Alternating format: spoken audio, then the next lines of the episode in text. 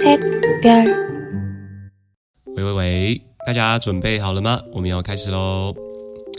大家好，欢迎回来。眯眯眼错了吗？我是就算眯眯眼，每天都还是很认真醒着上班的眼科师医师。不知道现在大家正在做什么呢？不管你现在正在熬夜失眠，在开心的做晚餐，或是正在健身房努力卖命的踩飞轮，都希望今天的节目可以陪你度过一段愉快的时光哦。今天啊，是我们的第二季第二集了哦。在第二季里面，我们一样会用比较浅显易懂的方式，跟大家分享一系列比较不偏向手术的眼科知识。今天呢、我们要来分享的主题是干眼症。不知道各位有没有曾经眼睛干干涩涩的经验呢？如果说我们只是偶尔出现一下症状，那倒是不会让人家太在意。但是你能不能想象，有一群人，他们是时时刻刻眼睛总是觉得非常疲倦，带着酸胀、灼热，甚至是刺痛的感觉，还会视力模糊，好像生活中的快乐都被这个干眼症的毛病给抽走了，整天愁眉苦脸的。如果说你已经有很长的一段时间都像我上面讲的情形，那你可能就要小心喽，干眼症可能已经找上你了。很多人可能认为啊，干眼症只是小毛病而已，为什么需要花一个特别的专题时间来讲呢？但是其实干眼症里面是大有学问的，我们要透过这几集的 podcast 来让大家了解干眼的成因、分类，还有如何对抗这个麻烦的头号公敌。一开始在讲干眼之前，我们要先来了解一下我们眼泪的构造。其实眼泪它不只是水分这么简单哦。正常的来说，我们的泪液会像是夹心饼干那样有三层的构造，很滑顺，一层叠过一层的铺在我们的眼睛上面。首先，我们要先来讲我们最熟悉的就是泪水层了，它是我们最宝贝的，被夹在中间、被前后呵护的这一层。我们的泪水层里面有很多很重要的离子啊、蛋白质啊，跟着泪水从泪腺被分泌出来。如果说泪水的成分浓度被扰动的话，也会造成泪液的不稳定，就会让眼睛干涩不舒服。所以说，维持泪水层的浓度恒定是非常重要的。那我们刚才说啊，泪水层需要被前后保护。那在我们泪水层的前面是谁呢？那就是我们的油脂层了。油脂它是透过我们眼皮边缘哦，我们的眼睑板上面的一些小小毛细孔，从睑板腺被分泌出来。它是一层清清淡淡的油，浮在泪水上面，把泪水给封住锁住，不要蒸发。那正常的来讲，它的质地应该是要像橄榄油那样非常的清澈。如果说有一天这些油脂的质地改变了，就没有办法锁住我们眼睛上面的水分。最后啊，还有一个就是躲在我们泪水层后面的黏液层，它也有很重要的功能，就是像双面胶那样，把泪水层粘在我们的眼睛表面，泪水才不会从眼睛的表面滑脱。那我们知道泪水的这三层构造之后，我们就来谈谈，究竟是什么样的情形会造成我们的泪水稳定性被破坏？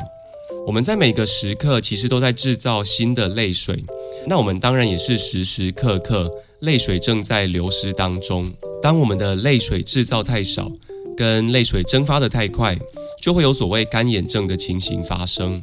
首先，我们要先来讲泪水制造太慢的这类病人。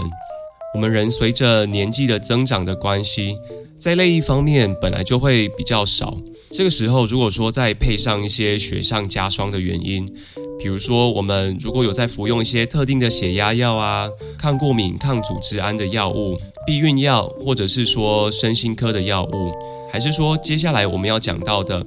如果说一些女性的病患有在服用雌激素的话，也是有可能会看到泪液分泌降低的情形。我们的女性朋友在干眼这方面真的是辛苦很多，因为在研究上来说，女生先天上就会有比较多的雌性激素跟比较低的睾固酮，那身体的这个浓度比例本来就会让干眼症的风险增加。那再加上女生的身体啊，荷尔蒙起伏比较剧烈的时候啊，啊，比如说生理期、怀孕的时候，还有更年期，干眼症的情形都会变得更严重。那除此之外，泪水的制造也跟我们的眼表神经有很重要的关系。我们的眼睛表面的神经会告诉我们的大脑：“哎哎，大哥，要制造泪水喽。”假设有一天我们的眼睛表面的神经受到了破坏，比如说我们的眼睛感染过啊，哦，或者是动过角膜的手术等等，也是可能会让这个神经回路受到破坏，泪水制造减少。最后还有我们常常听到的所谓干燥症。其实不只是干燥症，还有一些自体免疫的疾病。当我们身体的免疫失调，我们的泪腺受到自体免疫的攻击受伤，或者是眼睛表面异常的发炎，都会让我们的泪液给减少。那我们刚才已经大致上讲完泪水制造减少的这个族群了，不知道大家有没有跟上，有没有睡着的？还没有结束哦，接下来。我们马上紧接着要讲的是泪水蒸发太快的这个类型。这个类型的干眼症病人，啊，他的症状除了跟本身的退化有关，其实也跟我们的生活习惯还有环境因子息息相关。首先，我们要先来讲到我们的睑板腺，也就是我们眼皮底下的眼睑板。里面负责分泌眼睛表面油脂的腺体，刚才我们有说过，正常我们分泌出来的油脂要像是清澈的橄榄油。那如果说我们的睑板腺因为年纪呀、啊眼睛表面的发炎、过敏或者是感染等等，还是说我们的血液里面血脂肪异常。都有可能会造成分泌出来的油脂品质异常，变得比较粘稠，甚至是说都阻塞在我们的眼睑板里面了，分泌不出来。有时候我们为了治疗这类型的病人，会去把他们的眼睑板像是挤粉刺那样，把这些变质的油脂给挤出来。那挤出来的时候，它的质地我们会说是像是牙膏那样子。我们在病历上就会写说是啊，toothpaste like mebum。我觉得形容真的是很贴切。那另外还有一些时候啊，比如说哦，我们长痘痘啊，没有办法拍完美照啊，哦，我们会去吃一些口服的 A 酸来抑制脸上的油脂分泌。有时候一不注意，也会造成睑板腺的油脂分泌不出来，变成了干眼症。蒸发型的干眼症，我们其实除了油脂分泌有问题之外，也会跟一些我们个人的生活习惯有关系。比如说我们啊，如果长时间的使用电脑。看三 C 产品、看书这些需要做阅览的动作的时候，我们的眨眼频率会从自然的每分钟大概二十次上下，降低到每分钟大约只有十次左右。那不管是眨眼的频率减少，或者是说我们的眼睑闭合不全，好眨眼睛的时候没有眨得完整，这些原因都有可能造成我们眼睛表面的水分蒸发过多。那接下来我们身处的环境其实也是一个很重要的原因。比如说，我们如果说长时间待在干燥的办公室冷气房，或者是我们在工作的时候常常需要在户外迎面吹风，但是我们的眼睛没有做好防风的保护，也是会让我们的眼睛变得非常干燥。那讲到这边呢，我就会想到之前我在诊间遇到一个很可爱的老奶奶，我在跟她喂教的时候，跟她说要避免冷气的风。但是她就很着急的跟我说怎么办怎么办？但是她家里的沙发就在冷气下面啊，她自己又搬不动，实在是一个很可爱的烦恼。但是后来我们当然是请她的家人协助她改善家里的格局，把家中的生活危险因子降到最低。那最后还有一些像是隐形眼镜佩戴不适当啊，还是说我们使用了一些含有防腐剂，过度使用这些含有防腐剂的眼药水，也会造成蒸发的太快。上面我们就大致上讲完哪些因素会造成泪水制造不足，哪些因素会造成蒸发的太快。其实，在现实的诊间情况里面，我们会看到一个病人身上所造成干眼症的原因，可能没有这么的简单，可以明确的做二分法。我们会找找看这个病人的危险因子当中，到底是比较指向制造不足啊，或者是指向蒸发的太快。再决定要朝哪个方向做比较多的预防跟控制，但是其实干眼症的治疗也没有说想象中的这么简单。现在比较新的医学概念里面，我们会把干眼症这个疾病视为一个恶性循环。怎么说呢？假设说我们的眼睛已经因为上面提到的某种原因开始变得干燥了，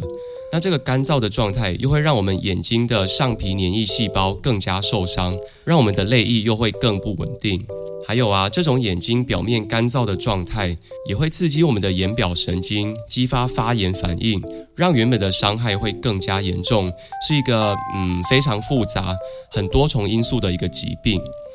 那也因为这样，我们干眼症的病患常常很难得到一个很满意的治疗效果。所以说，今天我们讲了这么多，最主要的目的就是要提醒大家。干眼症它绝对不是一个简单的小毛病而已，我们必须要正视这个问题。所以说，如果我们已经慢慢发现啊，我们已经出现了眼睛干燥的症状了啊，如果说我们可以及早发现、及早治疗，我们也能够在比较早期就打断这个恶性循环，得到比较好的治疗效果。好，那我想今天我们大家应该已经听得晕头转向了，我自己也讲到快要嘴巴干掉了。好啦，我们今天就在这边做一个尾声好了。如果说你现在还没有转台的话，真的是要谢谢你这么捧场，收听到最后。我们会在之后的集数再来谈谈，我们有哪些武器可以对付这个讨厌的干眼症敌人。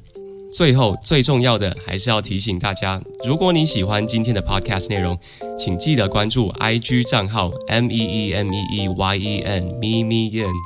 我知道这个。名字听起来有点好笑，但是我想说，这样大家应该会比较印象深刻。那关注 IG 账号，掌握最新的 Podcast 集数。另外，也不要忘记五星推荐，跟在底下留言你的问题或是经验哦。也可以把今天的内容分享给你身边有干眼症困扰的朋友。好，那我们今天的 Podcast 内容就先到这边喽，我们下次再见，拜拜。